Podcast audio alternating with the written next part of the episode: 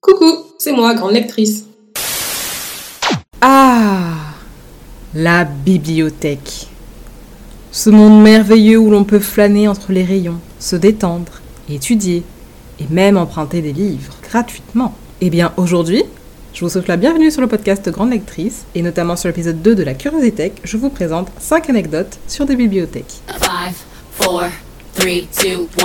En numéro 1, on commence par la bibliothèque la plus célèbre au monde, qui n'est autre que la bibliothèque d'Alexandrie. La bibliothèque la plus célèbre au monde reste la bibliothèque d'Alexandrie. Elle a été fondée à Alexandrie, justement, en Égypte, en 288 avant Jésus-Christ. Non seulement elle réunissait les ouvrages les plus importants de l'époque, mais elle était aussi la plus fournie au monde. Environ 400 000 volumes à son apogée en sachant que la plupart de ces livres étaient traduits en grec, qui était donc la langue majoritaire à l'époque. Le but de Ptolémée Ier, qui a créé cette bibliothèque, était de réunir tous les savoirs possibles du monde et d'en faire la capitale du savoir hellénistique, ce qui fut fait. Ce qui fut fait. Malheureusement pour nous, cette bibliothèque a disparu dans un incendie en l'an 47 après Jésus-Christ, soit trois siècles après sa création.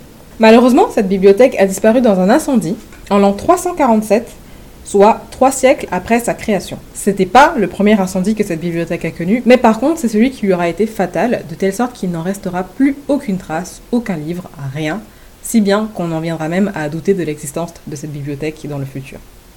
On ne sait même pas de source sûre ce qui a provoqué cet incendie, ni même s'il est accidentel ou provoqué. en numéro 2, on a la plus grande bibliothèque au monde.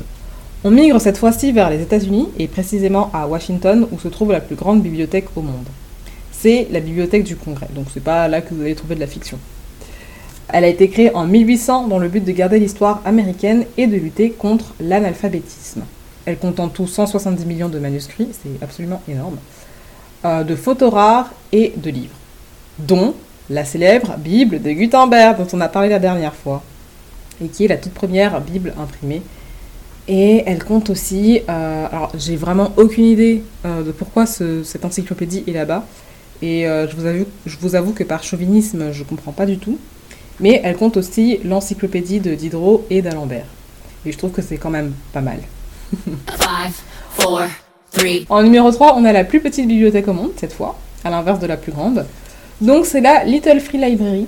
Et c'est la plus petite bibliothèque au monde, puisque c'est puisque c'est en réalité une organisation à but lucratif sous forme de boîte à livres. Elle laisse euh, au lecteur qui passe dans les environs le choix d'emprunter, d'échanger ou de rendre des bouquins. Et donc de manière globale, et donc de manière globale, on estime qu'il y a plus de 90 000 échanges qui ont été enregistrés auprès de l'organisme. Et ça, c'est pas moi qui le dis, mais c'est Wikipédia. En numéro 4, on a la bibliothèque la plus ancienne au monde. Donc la bibliothèque la plus ancienne au monde se situe au Maroc et, tenez-vous bien, a été créée par une femme. Cette bibliothèque a été fondée en 859 après Jésus-Christ par Fatima El Firia, fille d'un riche marchand. Avec sa fortune colossale, elle a décidé de construire une bibliothèque et j'en sais pas plus sur ses motivations, autre que le partage du savoir évidemment, mais cette bibliothèque possède un nombre incroyable de savoirs scientifiques. Elle possède entre autres le livre de médecine de Ibn Tofel, qui décrit avec précision les pathologies de l'époque, avec les symptômes et les traitements correspondants, et un évangile. Donc euh, l'évangile, c'est la deuxième partie de la Bible, la deuxième grande partie de la Bible, en langue arabe, datant du XIIe siècle. Apparemment, de ce qui se dit, ce sont deux ouvrages qu'on ne peut retrouver nulle part ailleurs. Et en dernier, en numéro 5, on a la plus grande bibliothèque de France. Donc, euh, c'est la BNF. J'ai vraiment ajouté euh, cette dernière bibliothèque de manière, je l'avoue, totalement chauvine. Mais la BNF est considérée comme la bibliothèque la plus importante de France, car elle est en charge de garder le patrimoine français. Elle était autrefois appelée la très grande bibliothèque et possède pas moins de 40 millions de documents. C'est donc tout pour aujourd'hui. J'espère que cet épisode vous aura plu et que vous aurez pu apprendre quelque chose. C'est vrai que ça change un peu d'habitude, mais j'espère quand même que, euh, que ça restait intéressant pour vous et que vous avez euh, apprécié l'épisode. N'hésitez pas à me dire s'il y a des erreurs en commentaire, je suis tout à fait ouverte à ça. Euh, j'essaie de, faire le maximum de recherches et de les recouper justement pour être sûr de l'information, mais c'est vrai que des fois il y a des trucs qui, passent à la trappe. Hein. Vous pouvez donc me le dire en commentaire sur le blog grandelectrice.org très gentiment. et je m'attacherai à mettre un correctif si nécessaire. En attendant la semaine prochaine, je vous invite à vous abonner sur le blog ou sur mes principales plateformes d'écoute Apple Podcast, Spotify et Google Podcast. Et en attendant, je vous dis à tout bientôt. Ciao ciao